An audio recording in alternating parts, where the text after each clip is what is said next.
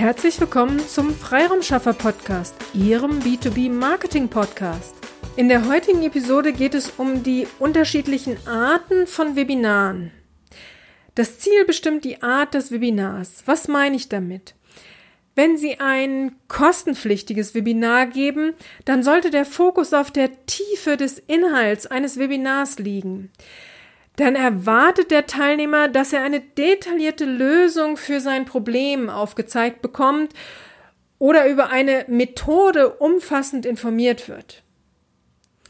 Wenn wir das kostenlose Webinar äh, anschauen, also wenn Sie ein kostenloses Webinar geben, dann sollten Sie unbedingt das ähm, Ziel dieses kostenlosen Webinars im Auge behalten. Also dieser Call to Action, ne, da habe ich ja schon in Episode, ich meine, es war 20, ausführlich darüber berichtet.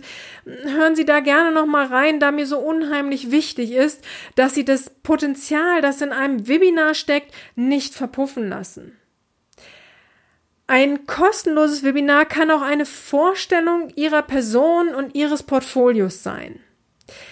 Aus Marketing-Sicht macht es allerdings mehr Sinn, wenn Sie sich ein Aspekt eines Problems zum Thema nehmen und Lösungsansätze dazu im Webinar anbieten. So können Sie auch Ihr Expertenwissen aufzeigen. Bitte gehen Sie aber auf ähm, komplexe Themengebieten, also unterteilen Sie lieber ein komplexes Themengebiet in kleine Häppchen. Versuchen Sie es nicht in einem noch dazu kostenlosen Webinar zu komplex anzubieten. Ähm, wenn Sie es in kleinen Häppchen anbieten, dann kann jeder Teilnehmer zu dem Webinar kommen, wo ihn dieser Aspekt angesprochen hat. Und ähm, das hat den Vorteil, dass Sie mehr Menschen erreichen und sich mehr Menschen, ähm, Sie sich mehr Menschen präsentieren können.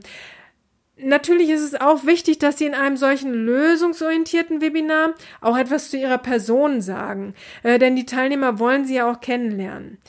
Nur ich würde von einem rein personenbezogenen Webinar abraten. Also stellen Sie wirklich lieber das Problem Ihres Wunschkunden in den Fokus und stellen Sie dazu Ihre Lösungsansätze vor. Aber lassen Sie den Webinarinhalt nicht zu komplex werden. Sie können auch im Webinar auf das nächste Webinar hinweisen. So kann der Teilnehmer selbst entscheiden, ob er auch noch diesen Aspekt eines Themas hören möchte oder ähm, ob es ihm jetzt reicht. Ähm, es ist aber für Sie eine weitere Gelegenheit äh, oder die nächste Gelegenheit, um in Kontakt mit dem Teilnehmer zu kommen. So lernt er Sie immer weiter kennen und ein Vertrauen kann sich immer mehr aufbauen. Äh, Webinare von Trainer, Coaches, die ich ähm, in den letzten Monaten gehört habe, hatten manchmal wirklich viel Inhalt. Viel Inhalt in einem kostenlosen Webinar.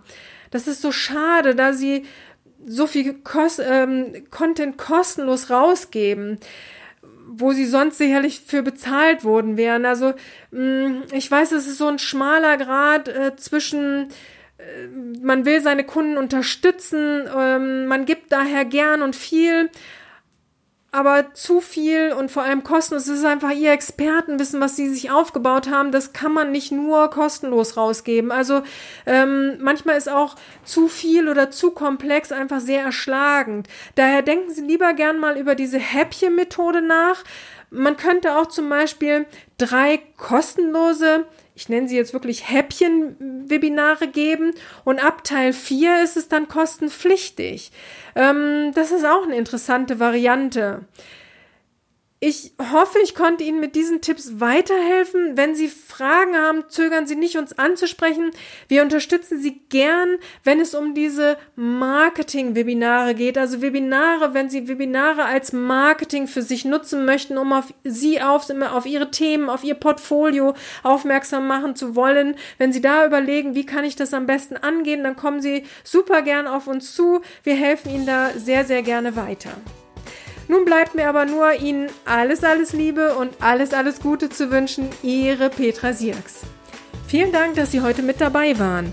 Wenn Ihnen diese Episode gefallen hat, dann freuen wir uns über eine Bewertung bei iTunes. Sie dürfen auch gerne diesen Podcast weiterempfehlen. Ich möchte Sie aber auch dazu einladen, wenn Sie Ideen, Anregungen, aber auch Kritik haben, dann zögern Sie nicht und teilen Sie uns dies mit. Weil wir machen diesen Podcast für Sie. Von daher ist es für uns super spannend zu wissen, welche Themen sind für Sie relevant oder aus welcher Episode sollten wir den einen oder anderen äh, Aspekt nochmal näher beleuchten. Von daher zögern Sie nicht, teilen Sie uns dies super gerne mit, dann setzen wir dies gerne für Sie um. Vielen Dank und bis zur nächsten Episode.